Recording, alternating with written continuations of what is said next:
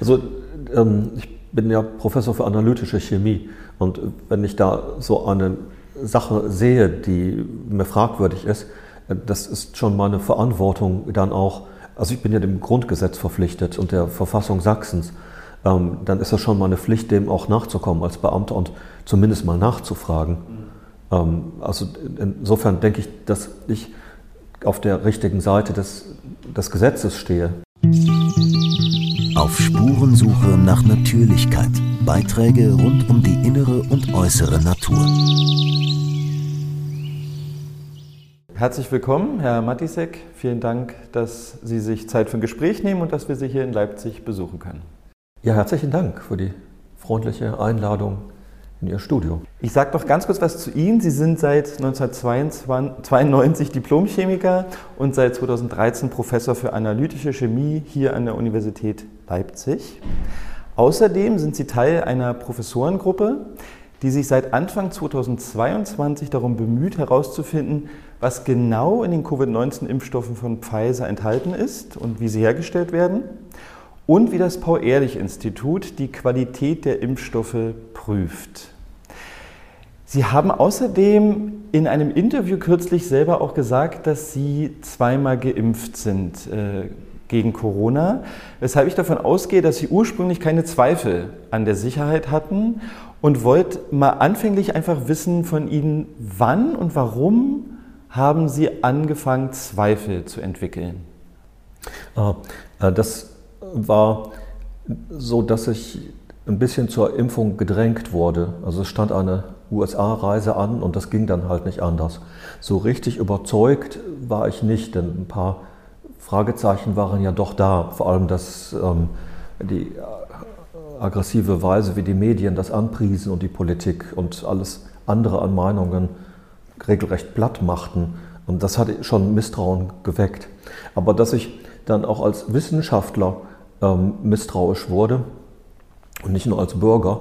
Äh, das ging mit dem Beipackzettel los. Ähm, da stand nämlich, dass der Impfstoff verworfen werden müsse von den Ärzten, äh, wenn er trübe oder nicht farblos sei. Und das hat mich also direkt angesprochen, weil Farben, also seit seit meiner Diplomarbeit äh, interessieren mich Farben. Raman-Spektroskopie habe ich gemacht, das also Farbe das zentrale Thema, Farbe der Probe. Und da ich weiß, dass es eine Substanz war, die aus Nanopartikeln besteht, war klar, das kann keine sinnvolle Information sein, die hier verbreitet wird. Nanopartikel ähm, sind immer farbig, in, aber äh, haben keine Eigenfarbe. Also es ist wirklich was ganz anderes, als was man so normalerweise unter Farbe versteht. Also ihr Pullover ist immer blau, das ist Absorption.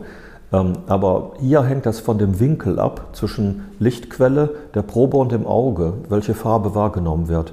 Streuung, das ist eine ganz andere Physik, ähm, ähm, die da im Hintergrund liegt. Also die blaue Farbe des Himmels draußen, das ist auch Streuphysik. Also wir, wir kennen das. Das ist ein Phänomen, was, was, gut bekannt ist und was man auch mathematisch gut im Griff hat.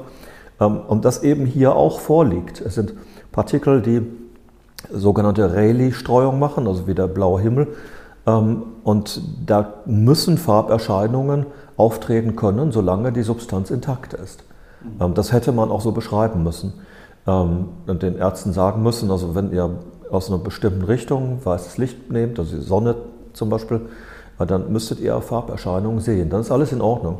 Wenn der Impfstoff aber agglomeriert, das heißt die Partikel zusammenpacken, dann kommen sie in das Regime rein, wo die, Partikel, die Partikelgröße ungefähr so groß ist wie die Wellenlänge. Und dann kommt man im Bereich der Mie-Streuung, das sind die grauen Regenwolken.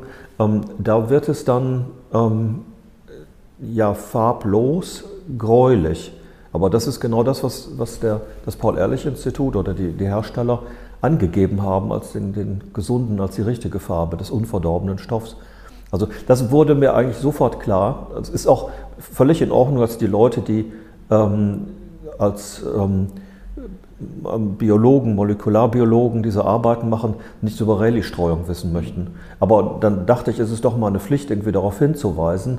Ähm, und da haben wir dann erst unter Kollegen diskutiert. Also so sind wir dann auch ins Gespräch gekommen unter Kollegen. Die anderen hatten andere Zweifel. Also der Kollege Düker aus Bochum, der hat sich zum Beispiel über die Statistik des RKIs, des Robert-Koch-Institut, gewundert, dass da plötzlich Dinge verschwunden waren.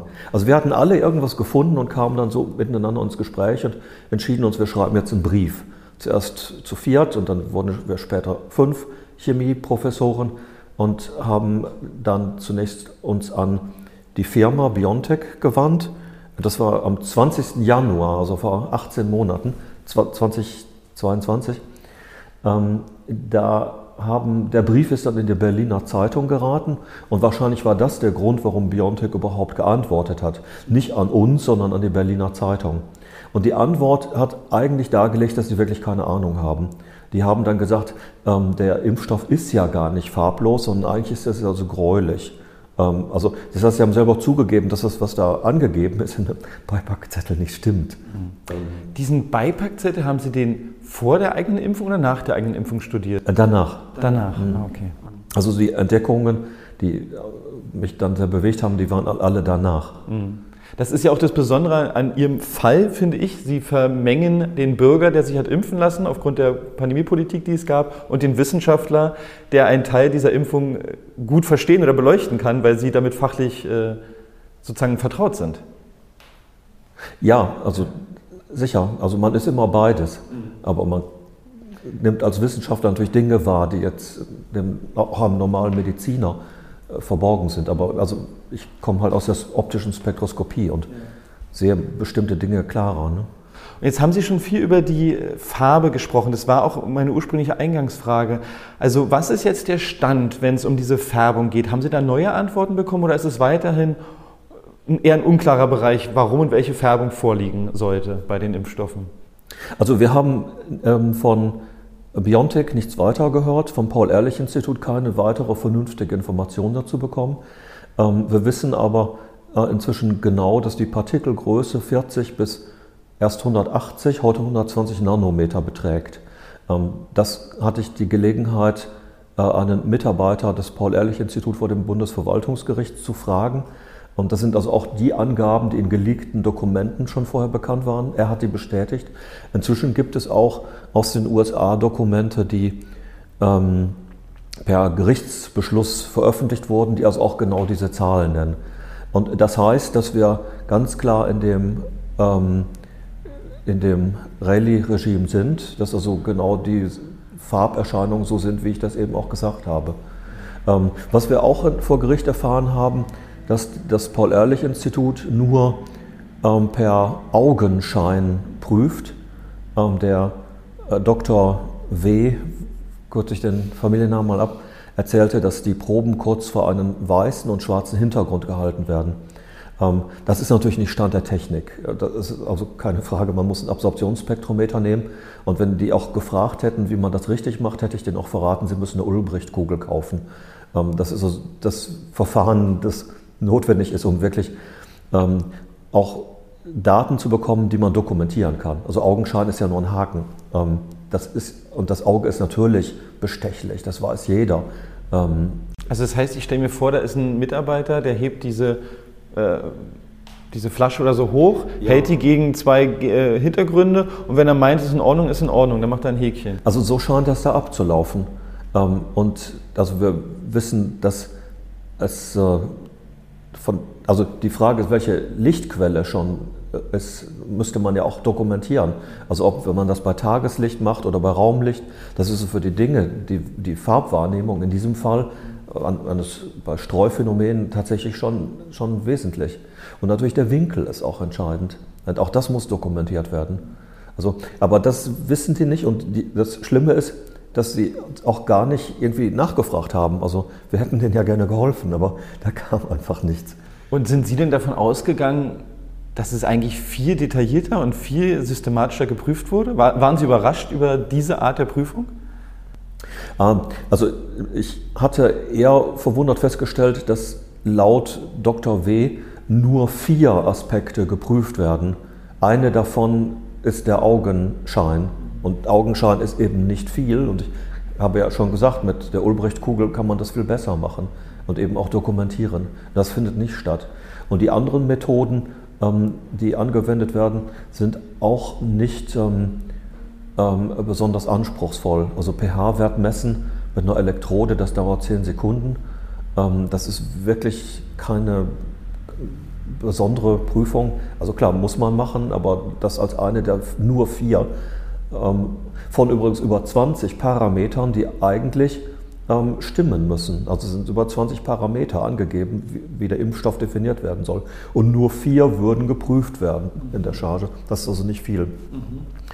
Ähm, und die beiden anderen Aspekte beziehen sich auf die RNA, also ob die Länge stimmt und die Konzentration der RNA mit der richtigen Länge.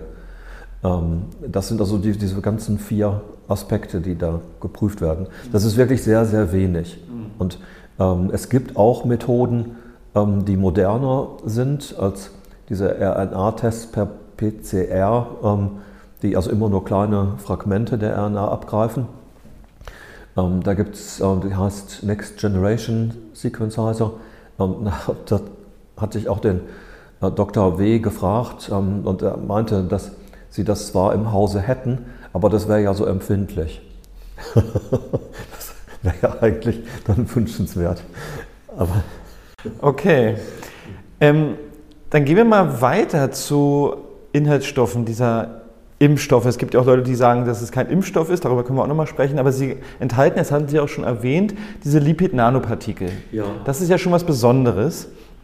Und ähm, Sie führen in einem dieser äh, Artikel auch aus, die in der Berliner Zeitung erschienen sind, dass diese ähm, als teilweise nicht für den Gebrauch am Menschen gekennzeichnet waren, als dann äh, diese Impfstoffe in Umlauf kamen. Sie fragten das Paul-Ehrlich-Institut, PAI äh, auch genannt, im Februar 22 nach einem Unbedenklichkeitsnachweis.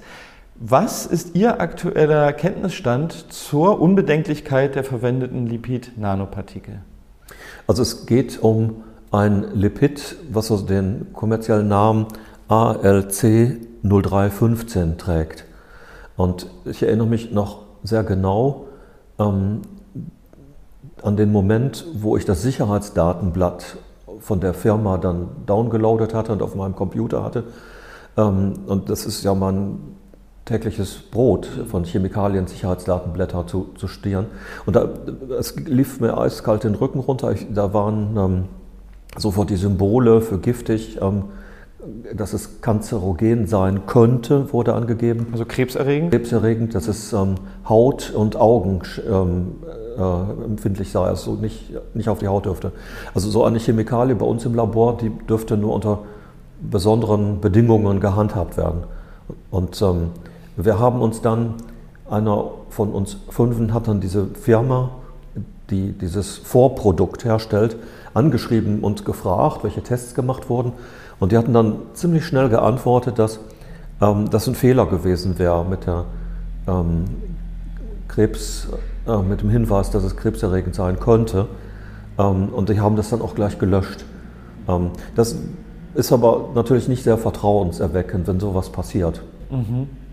Ähm, die Zulassung durch die EMA ähm, hat, durch die Europäische Arzneimittelbehörde, ähm, trägt den Hinweis schlicht und einfach, dass keine ähm, Gentoxizität zu erwarten sei, ähm, ohne das zu belegen.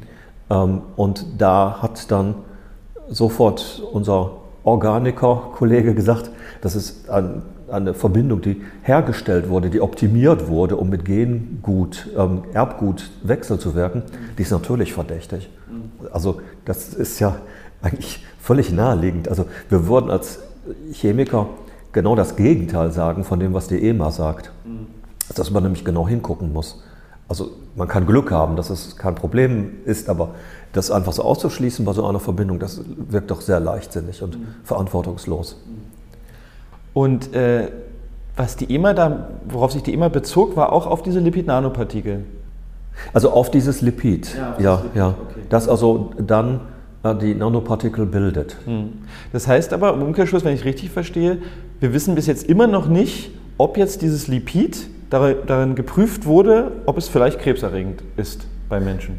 Ja, das scheint so zu sein. Das ähm, wird ja auch durch die EMA zugegeben, wenn sie feststellt, dass eigentlich keine Tests nötig seien, weil man einfach meint, das wäre ungefährlich. Okay. Aber das ist, also ich muss sagen, ich komme aus dem Ruhrgebiet. Ähm, in meiner Kindheit haben sich da noch die Arbeiter auf, der, auf den Kokereien mit Benzol die Hände gewaschen mhm. und hatten also keine Ahnung. Und heute würde man sagen, das ist völlig undenkbar, überhaupt nur an einer Benzolflasche zu riechen.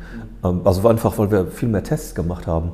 Also einfach sich nur ein Molekül von der Struktur anzugucken und das geht nicht. Also die, dafür sind biologische Systeme einfach zu komplex. Dann haben wir, also äh, dann haben wir eine Komponente, aber das hab ich, haben Sie, glaube ich, schon erwähnt. Das ist dieses ALC0315, da was Krebs ausleben könnte. Ja. Und äh, Sie hatten hier auch beim PI nachgefragt. Was wurde Ihnen da geantwortet? Ähm, dazu haben wir keine Antwort bekommen. Also wir haben überhaupt nur sehr wenig Antworten vom Paul-Ehrlich-Institut bekommen und am Ende einen Bescheid erhalten, dass man uns auch nicht weiter äh, antworten möchte, ähm, bis auf zwei Hinweise, wo man dann das Europäische Arzneimittelbuch zitiert hat. Ähm, einmal ohne äh, Parameter zu nennen. Das ist, war so eine ganz allgemeine Vorschrift. Also insofern ist das nicht weiter hilfreich für uns, Trivialität. Mhm. Und das Zweite ist ein Hinweis auf eine Vorschrift ähm, zum, zur Messung des Erweichungszeitpunkts von Zäpfchen. Ist also thematisch völlig blödsinnig. Ähm, und ob das da keinem aufgefallen ist oder ob die da absichtlich irgendwie Blödsinn gemacht haben. Also jedenfalls zweifle ich doch, dass der Laden so ganz ordentlich funktioniert. Mhm. Ähm, also das ist, ähm, also in Prüfung würde ich einen Kandidaten, der irgendwie so falsch antwortet, dann bitten, irgendwie nochmal in zwei Monaten wiederzukommen. Ja. Also man, man, sagt dann freundlich, ja, gucken Sie sich das nochmal an. Ja. Fra Fragestellung verfehlt vielleicht. Okay. Ähm, ich habe ja Ihre sozusagen die, äh, die Berichterstattung in der Berliner Zeitung immer verfolgt und habe nochmal eine Sache rausgegriffen, die Sie am 16.02., mit der Sie zitiert werden in der Berliner Zeitung, ähm, in der Sie sagen, dass dieser neuartige Impfstoff, also jetzt Sie ist ja auch die Professorengruppe, nicht nur Sie, ja. dass dieser neuartige Impfstoff möglicherweise nicht zum Vorteil für die Gesundheit der Bevölkerung ist. Was ist mit dieser Sorge geschehen? Jetzt ist eine Weile vergangen, anderthalb Jahre. Ähm, wie steht es mit dieser Sorge jetzt? Also ähm, ich muss vielleicht nochmal nachlegen, was die Motivation war. Ähm, nicht nur die Toxizität, die verschwiegen wurde, ähm, vor allem sind es die äh, großen, übergroßen, also astronomisch großen Toleranzen, die der Firma in der Produktion zugestanden werden, die uns große Sorgen machen. Also man muss bedenken, der pH-Wert darf um eine ganze logarithmische Einheit schwanken, also Faktor 10 ist das. Mhm. bei mir im eigenen Labor machen wir auch biologische Proben. Ähm, da ist also Maximum 0,1. Und wir wissen, dass die Eigenschaften unserer Proteine auch wirklich anders sind, äh, wenn wir ähm, größere Toleranzen zulassen würden. Ähm, die Architektur von diesen Nanopartikeln ist aber noch viel, viel empfindlicher. Also wir erinnern uns ja auch daran, dass es zu Beginn hieß, man darf die nicht mal schütteln. Mhm. Und sie müssten ständig bei ähm, sehr tiefen Temperaturen gelagert und transportiert werden würden. Also von daher würde man enorme Toleranzen erwarten, feine Toleranzen, aber genau das Gegenteil war der Fall. Äh, die Partikelgröße, die ich schon erwähnt hatte, also 40 bis 120 Nanometer, ähm, das ist Faktor 3 in, der, in einer Dimension, aber was die Größe angeht, also drei Dimensionen, ist das 3 mal 3 mal 3, also 27. Ähm, und das führt zu völlig anderen Eigenschaften auch biologischen Eigenschaften. Also ob ein Partikel in eine Zelle eindringen kann, in den Zellkern, Gehirn, Blutschranke, das hat auch mit der Größe zu tun.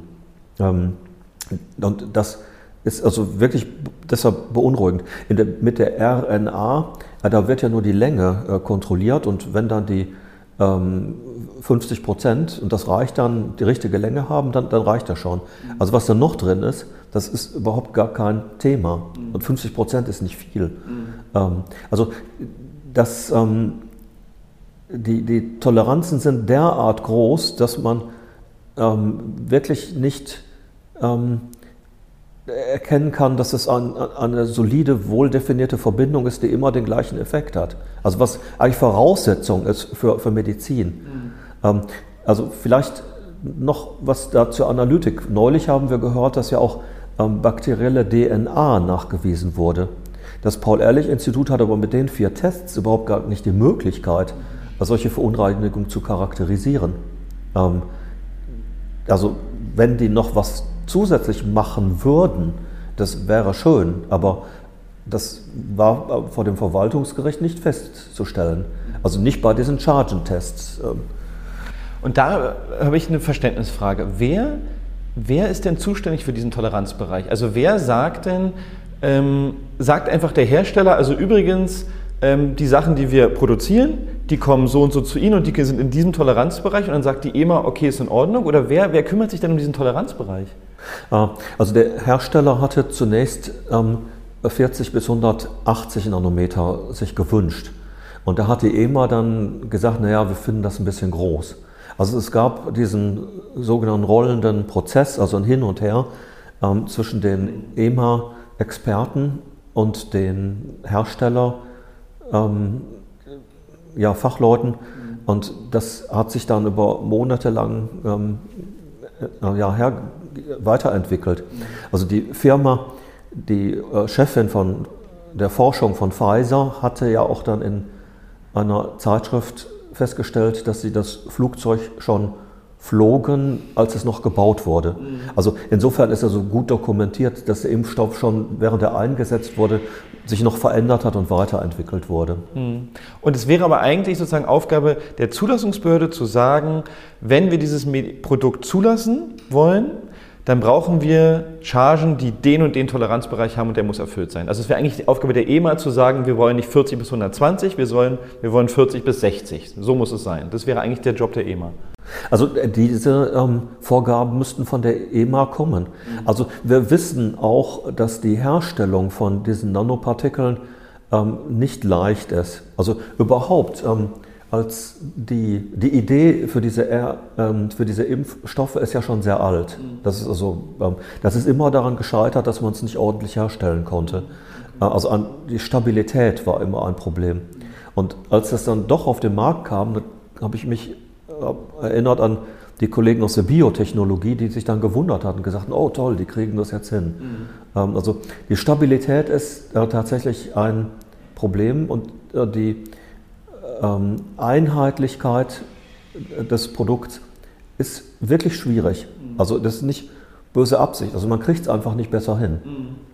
Und es gibt ja auch diese berühmte, diesen berühmten äh, Ausspruch einer hohen Pfizer-Mitarbeiterin in Brüssel, die mhm. sagt, äh, at, at, the speed of science, also das ist sozusagen mit der Geschwindigkeit der Wissenschaft, was auch immer das jetzt ist, aber sozusagen, äh, was ich raushöre, ist, weil wir Notfall haben, weil wir so schnell handeln müssen, genau. können wir uns erlauben, dass das Flugzeug noch gar nicht fertig gebaut ist und wir auch gar nicht wissen, in welchen Toleranzen das gut fliegt, aber wir müssen jetzt los. Wir müssen jetzt los, ja.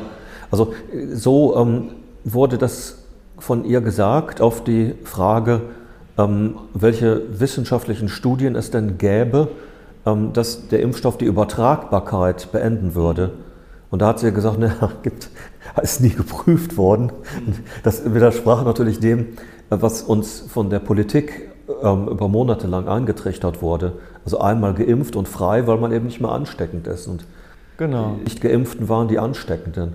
Heute hat man ja fast den Verdacht, dass es umgekehrt ist. Ne? Ja. gibt diese Diskussion über Shedding, ähm, dass also die Geimpften, die immer noch ähm, die, die Produktion jetzt selber übernommen haben, dass dann zum Beispiel über Körperflüssigkeiten oder den Atem auf andere Menschen übertragen. Ne? Das ist die, die Spike-Information. Mhm. Wir wissen es noch nicht, aber. Ja. ja, das ist eigentlich auch. Äh eine Sache, die man nicht oft genug wiederholen konnte, also sozusagen die Kampagne Schützen Sie sich und andere war nie faktisch begründet. Man konnte, wenn, dann immer nur versuchen, sich selber zu schützen. Ja, richtig. Also das kann man heute, denke ich, sagen. Also die Pfizer Mitarbeiterin hat das ja vor dem Europäischen Parlament so ausgesprochen. Ja. Dann kommen wir mal zu einem weiteren Punkt, den Sie in einem kürzlichen Interview auch schon mal äh, besprochen haben, der mh, mm, ja weiterhin Fahrt aufgenommen hat. Da geht es um die Chargen. Da würde ich Sie, also da, wir haben sozusagen Studien, die darauf hindeuten, dass verschiedene Chargen verschiedene Level oder Wahrscheinlichkeit an Nebenwirkungen produzieren. Ähm, vielleicht können Sie mal ganz kurz nochmal erklären, diese Chargen, die stellt ja der Hersteller her. Ja. Und wie kommen die dann in Deutschland in den Umlauf? Was muss geschehen, damit diese Charge, die jetzt BioNTech produziert, dass die zu einem Arzt nach Deutschland gelangt, der dann wiederum eine Injektion durchführen will? Wie funktioniert das? Ah, also was Vertrieb angeht, da habe ich jetzt auch keine besonderen Informationen und glaube ich, kann ich Ihnen nichts Interessantes zu erzählen. Aber die Charge muss äh, beim Per-Eulich-Institut vorbei, Ja. um da geprüft zu werden. Das ist mein Punkt. Eigentlich müsste, also das Per-Eulich-Institut ist dafür zuständig, diese Chargen dann zu prüfen, wie Sie es ja auch schon beschrieben haben. Jede Charge, die auf den Markt kommt. Ja, das ist richtig und wenn das Paul-Ehrlich-Institut die freigibt, sind die für ganz Europa freigegeben. Umgekehrt produziert Pfizer ja auch in Belgien und da gibt es auch eine Behörde, die die Freigebung, Freigabe machen könnte und dies wäre dann für ganz Europa. Also deshalb, es kann sein, dass Chargen auch von nicht deutschen Institutionen freigegeben wurden, sondern von zum Beispiel belgischen. Und jetzt haben wir ja diese Thematik gehabt, dass es zwei Studien, ich hatte jetzt, eine, Sie hatten eine dänische in einem anderen Interview, glaube ich, und es gibt, glaube ich, auch eine Studie aus Saudi-Arabien, hat mir äh, ein befreundeter Professor nochmal gesagt, ähm, die eigentlich darauf hindeuten, dass die Chargen unterschiedliche Nebenwirkungen produzieren. Ähm, was ist da der aktuelle Stand und wie kann das sein? Was sind da die Vermutungen? Was ist da los? Ja, den Verdacht gab es ja schon, schon länger und sehr früh gab es Gerüchte, dass die sehr unterschiedlich seien.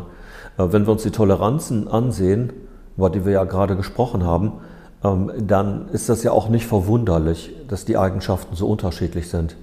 Ähm, Deshalb äh, würden wir gerne vom Paul-Ehrlich-Institut die Prüfungen sehen. Also zum Beispiel, wie einheitlich sind die pH-Werte. Ähm, Das ist ein ganz entscheidender Parameter für die Stabilität. Ähm, Das ist ja auch eine Sache, die man einfach messen kann und die zuverlässig bestimmen kann. Also das wäre schon ein, ein, eine gute Maßnahme, wenn das Paul-Ehrlich-Institut diese vier wenigen Informationen pro Charge, die sie hat, ähm, der Öffentlichkeit zur Verfügung stellen würde.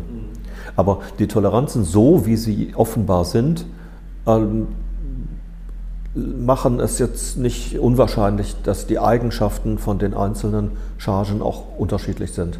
Mhm. Und dann wiederum mal weniger und mal mehr Nebenwirkungen produzieren können. Ja, sicher. Ja, auch unterschiedliche Nebenwirkungen. Sie haben einfach andere Eigenschaften. Vielleicht ist noch dazu zu erwähnen, dass jetzt vor ein paar Tagen eine Anhörung im australischen Senat stattgefunden hat, wo Pfizer-Mitarbeiter Rede und Antwort standen mussten oder haben. Und da gefragt wurden, ob es denn spezielle Cha- Chargen gab, die importiert wurden für die Mitarbeiter von Pfizer. Da ging es jetzt um Australien. Kann ich jetzt einfach nur mal hier für den äh, Zuseher erwähnen und dass das bejaht wurde, dass Pfizer eigene für ihre eigenen Impfprogramme sozusagen äh, eigene Chargen hergestellt hat, jedenfalls in Australien. Das passt noch zu diesem Themenkomplex Char Chargen. Hat sich denn aus diesen Studien, auch aus Ihrem Interview noch irgendwas ergeben? Äh, ist da weitere Forschung im Gange? Sind da Anfragen passiert? Haben sich Kollegen gemeldet? Hey, wir haben noch eine Idee zu diesen Chargen. Ist da noch irgendwas geschehen? Also ähm, vielleicht noch kurz, was so Stand der Dinge ist. Ähm, die dänische Arbeit hat gezeigt, dass die, ähm, die Chargen, die in Dänemark am giftigsten waren, die blau markiert wurden in der Statistik, ähm, dass die auch diejenigen waren, die am kürzesten auf dem Markt waren. Ähm, da kann man jetzt natürlich weiter spekulieren, was da der Grund war. Ähm, inzwischen wissen wir auch, dass das alles die frühen Chargen waren.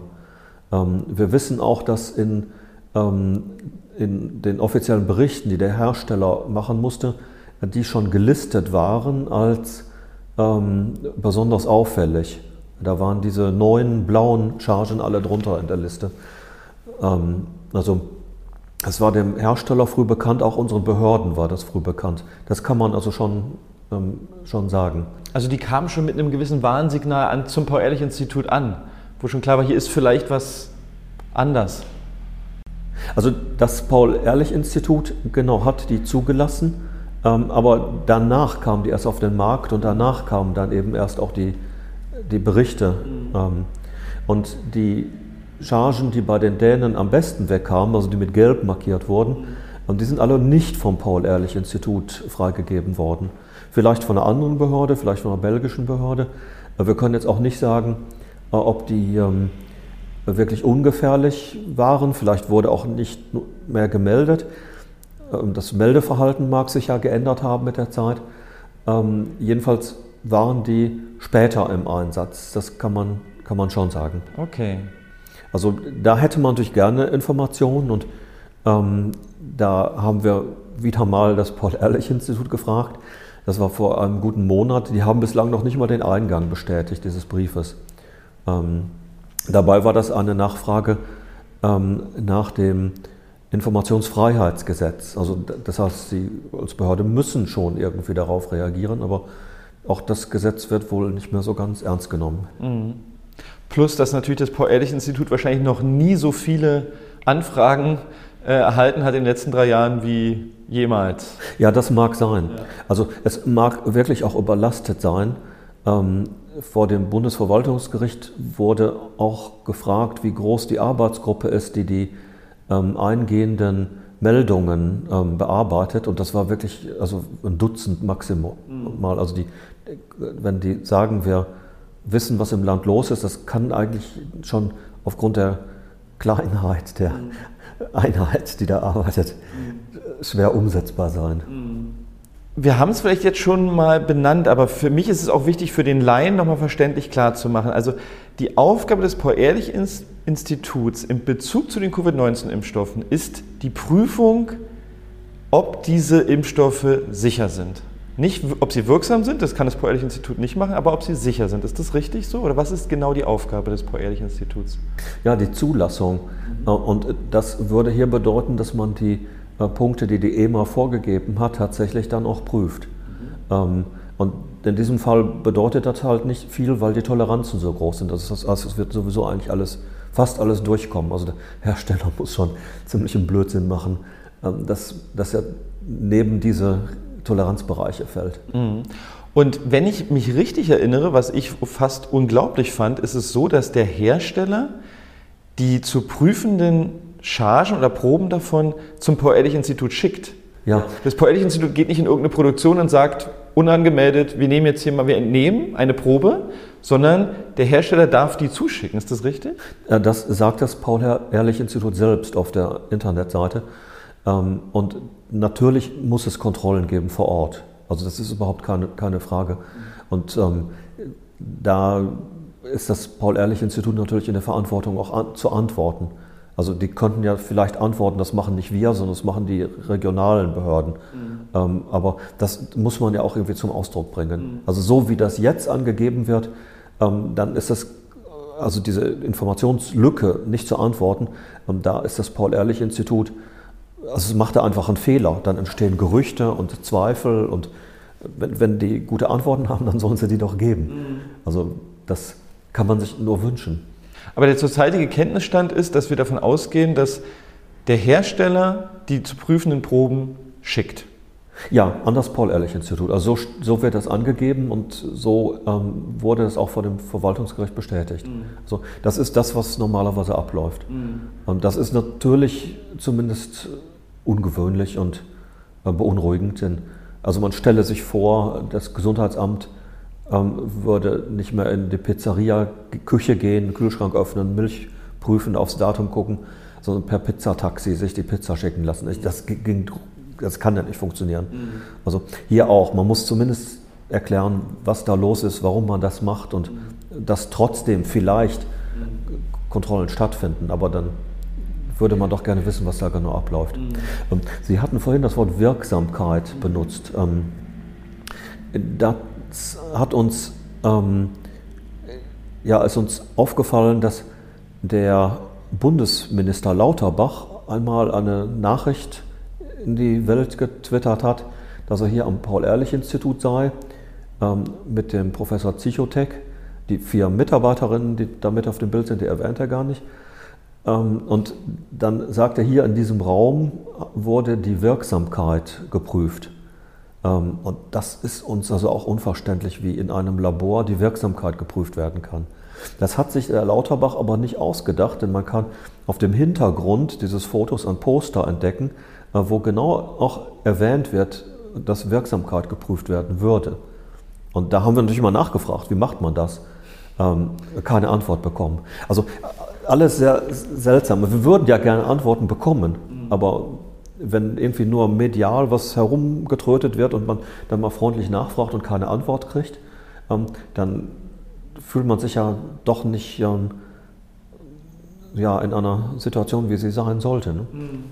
Also das finde ich auch, das zieht sich irgendwie wie so ein roter Faden, ist die, das nicht zur Verfügung stellen von Informationen, ja. die dem Bürger oder Wissenschaftler die Möglichkeit geben würde, eine eigene Beurteilung der Lage vorzunehmen, soweit er das halt kann. Ja, ich kann natürlich nicht, ich habe nicht das Fachwissen, was Sie haben, aber es ist für mich ein Unterschied, ob ich weiß, jemand sagt, und hier hast du alle Daten, du könntest sie auch einem dritten ja, Gutachter ja, geben, der könnte es überprüfen, aber es zieht sich doch wie ein roter Faden auch durch Ihre Geschichte, dass Sie hart dafür kämpfen müssen, überhaupt Informationen zu bekommen und dass es eben nicht eher so rum ist, dass man sagt, hey, wir als Behörde, wir, wir, sind für Sicherheit, wir sind für Transparenz, wir stellen eigentlich alles Open Source hier, das sind die Prüfprotokolle, sodass alle Augen drauf gucken können, was ja eigentlich wissenschaftlich gedacht viel mehr Sicherheit generieren würde, wenn mehr Augen auf den gleichen Prozess gucken würden. Also das ist was, was mich permanent anstößt. Diese Mühen, die gebracht werden müssen, gemacht werden müssen, um an, also um an Daten ranzukommen, die eigentlich ja die Öffentlichkeit interessieren. Ja, also genau so ist das. Also zum Glück ist einiges durch Gerichtsbeschluss in den USA freigegeben worden. Zum Glück gibt es in einigen Parlamenten, also nicht bei uns, aber in anderen Ländern wie in Australien, ähm, Kommissionen, die eingesetzt werden. Und insofern kann man schon denken, dass vielleicht nicht unser Land hier im Bereich Aufklärung führend sein wird, aber dass am Ende aus dem Ausland dann doch ähm, Informationen kommen, die auch uns weiterhelfen werden. Wie, jetzt kommen wir in eher was Wertendes, aber Sie haben ja jetzt gut beschrieben, welches Paul-Ehrlich-Institut arbeitet. Ähm, und wie würden Sie denn jetzt bewerten, ähm, nach den Ausführungen, die Sie jetzt getätigt haben, wie das Paul-Ehrlich-Institut, da können wir immer nur über die Prüfung der Covid-19-Impfstoffe reden, nicht über das Paul-Ehrlich-Institut generell, die machen ja viel mehr. Aber äh, wenn Sie sich jetzt als Wissenschaft auch als Bürger angucken, wie bewerten Sie denn dann die, die Arbeit des Paul-Ehrlich-Instituts? Also ich bin überzeugt, dass sehr viele Wissenschaftler zum Paul-Ehrlich-Institut gegangen sind, weil sie glaubten, da gute, sinnvolle Arbeit machen zu können, ähm, weil sie da für die Gesundheit von vielen Menschen gerne auch Verantwortung übernehmen wollten. Ich muss befürchten, dass es da einige Leute gibt, die sehr, sehr unglücklich sind ähm, mit der Lage. Weil die auch wissen, was sie da tun, Natürlich, oder? Ja. Also es sind ja so grundsätzliche Schwierigkeiten, Diskrepanzen, die, die, die fallen ja jedem auf, der sich mit der Materie beschäftigt, oder? Also wenn man Briefe nicht beantwortet und einfache Fragen nicht beantwortet, dann ähm, ja, per, wenn man den gesetzlichen Pflichten nicht nachkommt, ähm, dann ähm, kann man ja eigentlich auch kein gutes Lebensgefühl haben. Mhm. Das mit den gesetzlichen Pflichten gilt auch für das Robert Koch Institut. Da hat vor dem Verwaltungsgericht der Vorsitzende Richter ähm, ausgesprochen, ähm, dass das Robert Koch Institut nicht seinen gesetzlichen Pflichten nachkommt, nämlich die Daten der Krankenkassen auszuwerten. Ähm, und das Robert Koch Institut, der Vertreter, hatte äh, da lediglich gesagt, sie hätten Softwareprobleme. Also tosendes Gelächter im Saal, aber das Das ist bis heute nicht eingerenkt. Also es ist ja alles noch viel schlimmer. Ich meine, man muss bedenken, dass dann ähm, der Vorsitzende einer Krankenkasse, der BKK Vita, gesagt hat, also wir haben aber Daten, mhm. wir haben uns die angeguckt und wir möchten die gerne Ihnen zur Verfügung stellen. Und was ist passiert? Der ist abgesägt worden. Mhm. Ähm, also da ist was nicht in Ordnung. Mhm. Aber ich bin ganz optimistisch, dass diese Dinge mit der Zeit ähm, doch irgendwie ans Licht kommen und, und sich klären. Genau, das ist nochmal gut darauf hinzuweisen. Wir hatten eigentlich jemanden, der hatte das selber ausgewertet. Ich weiß seinen Namen leider nicht mehr, aber die BKK äh, Provita war es. Ja. Und hatte da besorgniserregende Daten und äh, der wurde dann ganz kurz vor Übergabe dieser Daten gekündigt. Also es ist äh, da fragt man sich, in welchem Land man lebt. Ne? Ja. Ich meine, eigentlich hätte man ja wirklich sagen müssen, also vielen Dank, äh, wir als Behörde, Robert Koch, wir haben Schwierigkeiten. Kann ja mal sein, dass Sie da jetzt auch nicht vorbereitet waren auf eine so große Arbeit. Und wenn dann jemand kommt und das dann anbietet, man hätte natürlich sich anders verhalten müssen. Mhm. Und das waren dann die Politiker im Aufsichtsrat der, dieser Krankenkasse, die dann den ähm, guten Mann, der ja wirklich nur seiner Pflicht nachgegangen ist, mhm. rausgeworfen haben. Mhm. Also ich könnte mir vorstellen, ähm, dass das irgendwann auch mal rechtlich aufgearbeitet werden wird. Also man kann ja nicht einfach jemanden so rauswerfen. Mhm. Also nicht jedenfalls mit der Begründung, ähm, dass er einem anderen, einer anderen Behörde helfen wollte, deren gesetzlichen Pflichten zu, nachzukommen. Mhm. Das ist, glaube ich, ein schlechtes Argument, um jemanden rauszuwerfen. Vor allen Dingen, wenn es um die Gesundheit von, von Millionen von Menschen geht. Selbstverständlich, ja. ja. ja. Und darum, darüber reden wir hier irgendwie auch die ganze Zeit, äh, ja. neben dem Technischen. Vielleicht noch eine persönliche Frage. Ähm, Jetzt reden wir gerade über sowas. Leute werden gekündigt, Leute werden angegriffen. Gerade jetzt äh, kam raus, Herr Professor Esfeld, der sich auch früh gemeldet hat, dessen Buch darf bei der Frankfurter Buchmesse nicht präsentiert werden, hat die Buchmesse gesagt, nee, dein, dein Buch äh, darf hier nicht vorgestellt werden. Sie sind Professor, Sie sind an einer Uni in Deutschland, Sie stellen unangenehme Fragen an das Paul-Ehrlich-Institut, an BioNTech und Pfizer. Ähm, wie gehen Sie damit um? Hat Sie Mut gekostet zu sagen, also das machen wir jetzt öffentlich? Äh, haben Sie Angst um Ihre Position? Wie steht es da bei Ihnen? Also ähm, ich bin ja Professor für analytische Chemie und wenn ich da so eine Sache sehe, die mir fragwürdig ist, äh, das ist schon meine Verantwortung dann auch, also ich bin ja dem Grundgesetz verpflichtet und der Verfassung Sachsens, ähm, dann ist das schon meine Pflicht, dem auch nachzukommen als Beamter und zumindest mal nachzufragen. Mhm. also insofern denke ich, dass ich auf der richtigen Seite des, des Gesetzes stehe und im Auftrag des Grundgesetzes, was ja meine Pflicht ist, äh, gehandelt habe. Und äh, haben Sie denn schon Andeutungen erlebt, dass Sie mal aufhören sollten oder vielleicht mal nicht noch einen Brief oder können Sie nicht mal aufhören, so tief nachzubohren? Also äh, Begegnet Ihnen Widerstand oder Zuspruch oder wie verhält sich das? Also äh, ganz zu Beginn, als der erste Artikel in der Berliner Zeitung war, da hat es das tatsächlich gegeben. Ähm, inzwischen äh, nicht mehr, im Gegenteil. Also viele Kollegen sagen, oh, das ist interessant, ähm, mach mal weiter. Also wir finden das auch spannend. Also weil vieles wussten die ja auch nicht. Die lesen ja auch nur die Zeitung und äh, wir sind als Wissenschaftler eigentlich immer so beschäftigt mit unseren eigenen Sachen, mhm. Dass wir gar nicht wirklich die Zeit haben, über andere Sachen nachzudenken und dann auch oft angewiesen sind, Behörden zu vertrauen, wie dem Paul-Ehrlich-Institut und denken, na, die müssen ja auch ihre Arbeit machen und das wird schon stimmen. Aber ich mache jetzt meine Sachen. Mhm. Und man kann als Wissenschaftler eigentlich auch nicht viel Erfolg haben, wenn man nicht wirklich sich auf eine Sache fokussiert und mhm. daran mit ganzer Seele arbeitet. Mhm. Ja, dieser Satz, die, die Behörden, denen werde ich schon vertrauen, der, äh, den habe ich, glaube ich, auch noch gehabt, bevor diese Corona-Zeit losging. Umso mehr ich dem RKI und dem Paul-Ehrlich-Institut folge und nachfrage und Zahlen mir angucke, umso weniger kann ich diesen Satz noch sagen. Ähm, ich denke, es geht vielen Menschen so. Ähm, ich hatte Sie am Anfang nach Ihrer eigenen Impfung gefragt. Und ähm, da will ich auch den Bogen wieder hinziehen. Wir haben jetzt vor einigen Tagen eine Veröffentlichung erlebt, die, über die wir im Vorgespräch schon gesprochen haben, von zwei Juristen, die sich mit der Frage beschäftigen, inwiefern waren die Einwilligungen zu diesen Impfungen, Injektionen äh, ähm, wirksam. Und wir haben jetzt in unserem Gespräch ein bisschen herausgearbeitet, dass ganz viel Unklarheit herrscht in diesen Stoffen. Ähm, würden Sie denn sagen, dass Sie mit dem Wissen, was Sie jetzt haben, dass es überhaupt möglich war für Sie, wirkungsvoll einzuwilligen, als Sie noch nicht so viel wussten? Verstehen Sie, was ich meine? Also war es überhaupt möglich, mit so wenig Wissen über dieses, über dieses Präparat wirksam einzuwilligen zu einer Behandlung?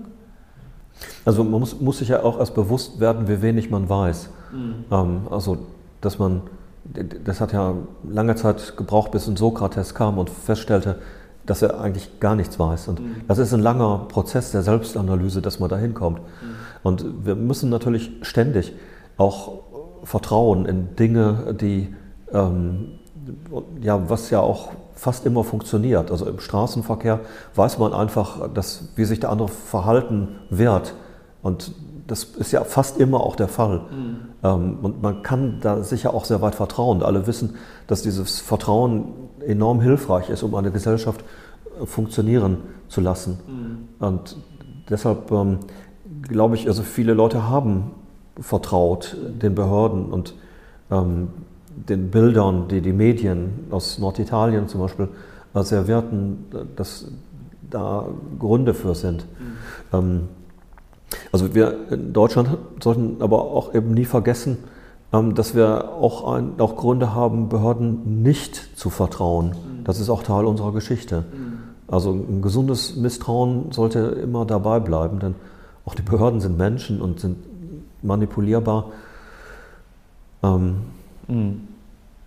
Da sollte man vielleicht nochmal darauf äh, erwähnen, dass das RKI ja selber Veröffentlichungen über die eigene Rolle im Nationalsozialismus auf der eigenen Webseite hat, äh, die darauf hindeuten, wie verführerisch es ist, mitzumachen bei allem und dass alle mitgemacht haben. Also dazu gibt es ein Bewusstsein, dass es äh, schwierig sein kann, einfach nur Behörden zu vertrauen, weil die können halt auch was Falsches tun.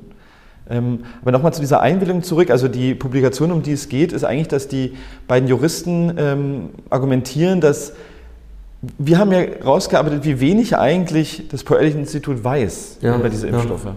Und dann kann er, der Arzt kann ja nicht mehr wissen als das Paul-Ehrlich-Institut. Sicher nicht. Weshalb dann auch klar ist, bei den Situationen, die wir hatten, wir hatten Impfbusse an Schulen, wir hatten Impfzelte, wir hatten eine Impf-S-Bahn in Berlin, wir hatten Impfen für die Currywurst. Mhm. Ähm, Im Bordellbesuch bei Wien hat man eine Impfung bekommen. Wir hatten hunderte von Impfungen am Tag, Impfzentren. Es stellt sich dann mir, und ich würde Sie da auch gerne noch zu fragen, die Frage, wie konnten Ärzte überhaupt aufklären und wie konnten dann Klienten, Patienten überhaupt einwilligen? Ja, also da ist neulich von Professor Gierhake, Juristin in Regensburg, ein Artikel zu erschienen. Und sie sagt, ähm, ähm, dass Ärzte ähm, bei der Beratung über Stoffe die nur bedingt zugelassen sind, das eben auch so angeben müssten. Mhm. das bedeutet ja auch, dass sie selber und auch die anderen Behörden gar nicht wissen können, was Sache ist. Also man kann dann nur sagen, wir haben ein Problem, da ist Corona in der, eine, ein Virus, ein neues Virus, von dem wir auch nicht wissen, wie schlimm das eigentlich ist. Und wir haben da jetzt vielleicht eine Medizin vorliegen, die könnte wirksam sein, kann aber auch Nebenwirkungen haben, wir wissen es nicht. Ähm, das ist eigentlich die ähm, normale Situation also bei Sterbenden, äh, Krebskranken zum Beispiel. Da sagt man, äh, also mit den Medikamenten, die wir jetzt haben, äh, können wir, haben wir keine Chance. Das, das können wir Ihnen so sagen. Tut uns leid, aber wir haben hier noch etwas, was noch nicht zugelassen ist. Wir konnten es versuchen. Und das wäre sozusagen die Art und Weise, äh, wie man mit der Sache hätte umgehen müssen. Aber man würde natürlich niemals ähm, junge Leute impfen, die ja überhaupt nicht bedroht waren. Mhm. Also das kann man mit der Argumentation natürlich nicht nachvollziehen.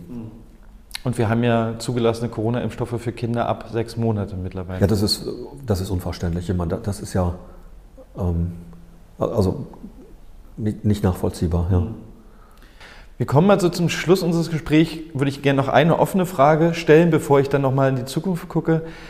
In dieser Zeit, in der Sie sich jetzt intensiv damit beschäftigen, gibt es da noch was, was wir jetzt nicht erwähnt haben, wo Sie gemerkt haben, das hat Sie bewegt, beeindruckt, überrascht? Ähm, in dieser ganzen Arbeit mit diesem Impfstoff und in der Arbeit mit dem Paul-Ehrlich-Institut und dem RKI, in, diesem ganzen, in dieser ganzen Gemengelage, sind da noch Sachen gewesen in den letzten Jahren, die Sie sehr beeindruckend fanden? Also beeindruckend ist immer so wertfrei, positiv, negativ, ja. ja. Hm. Also äh, wie schnell ein System kippen kann, zu einer bestimmten Position und dann andere Meinungen einfach aus wegdrängt. Ähm, das haben wir alle erlebt und das fand ich auch sehr, sehr beunruhigend. Und das ist eine Sache, von der ich mir gewünscht hätte, dass es in unserem Land so nicht mehr passieren würde. Ähm, und das ist also eine Sache, die ich sehr, ähm, die ich beängstigend finde. Das andere ist, also es geht hier nicht um Parteipolitik, aber als ich äh, Doktorand war das ist ja schon ein paar Jahre her, da kam die, ähm, äh, kam die Biotechnologie auf die Möglichkeit, Insulin herzustellen, gentechnisch, also nicht als Beiprodukt von, von Schlachtungen, mhm. sondern gentechnisch, also viel, viel, viel sauberer, viel schneller, viel billiger. Und da haben in meinem Bekanntenkreis alle, die irgendwie grün waren, die gesagt, also niemals, das ist ja Gentechnik, ähm, damit darf man überhaupt nicht beginnen. Mhm. Also das Argument ist okay. Also ich habe es damals nicht geteilt. Ich habe gesagt, also das ist eine Sache, wir müssen das machen. Ähm, aber dass dann genau die Leute ähm, auf die Idee kamen, also das mag 25 Jahre später sein, ähm, zu sagen, wir müssen jetzt Menschen zwingen, gentechnische Produkte in sich hinein injizieren zu lassen, Ähm, das ist mir völlig unverständlich, wie man so die Meinung wechseln kann, ohne das zu merken. Mhm. Also ich glaube, es hat damit zu tun, dass die Leute beide Standpunkte eingenommen haben, ohne Ahnung zu haben. Mhm. Und deshalb konnten sie auch gar nicht bemerken, dass sie so völlig gekippt sind. Mhm. Und das heißt, glaube ich, für eine moderne Gesellschaft, es geht nicht ohne naturwissenschaftliche Bildung. Mhm. Ähm, sonst können wir auch solche Sachen nicht einigermaßen beurteilen mhm. und feststellen, was das für ein Blödsinn ist. Mhm. Und bei den Grünen ähm, hatte ich den Eindruck, die haben wirklich wenig Ahnung. Also was Energie angeht, da machen die fragwürdige Dinge und rechnen nicht nach und ähm, legen einfach los. Mhm. Und hier ist das genauso. Also irgendjemand sagt denen, jetzt muss geimpft werden, weil das gut ist, und dann wollen sie die Guten sein und machen das, ohne zu bemerken, dass das diametral der Position widerspricht, die sie bei Insulin angenommen haben. Oder bei Fragen, die jetzt im Europäischen Parlament behandelt werden, wo es dann um Lebensmittel geht, die gentechnisch behandelt werden. Mhm. Aber ich glaube, wenn man keine Ahnung hat von der Materie, dann merkt man das eben auch gar nicht. Ja. Dann traurig, dass dann, ja, also die merken ja noch nicht mal, dass sie keine Ahnung haben. Das ja. wäre der erste Schritt. Ne? Ja. Und dafür müssen wir ja aber offen sein, jemand anders anzuhören und sich Fragen anzuhören. Und das ist ja auch gering geworden.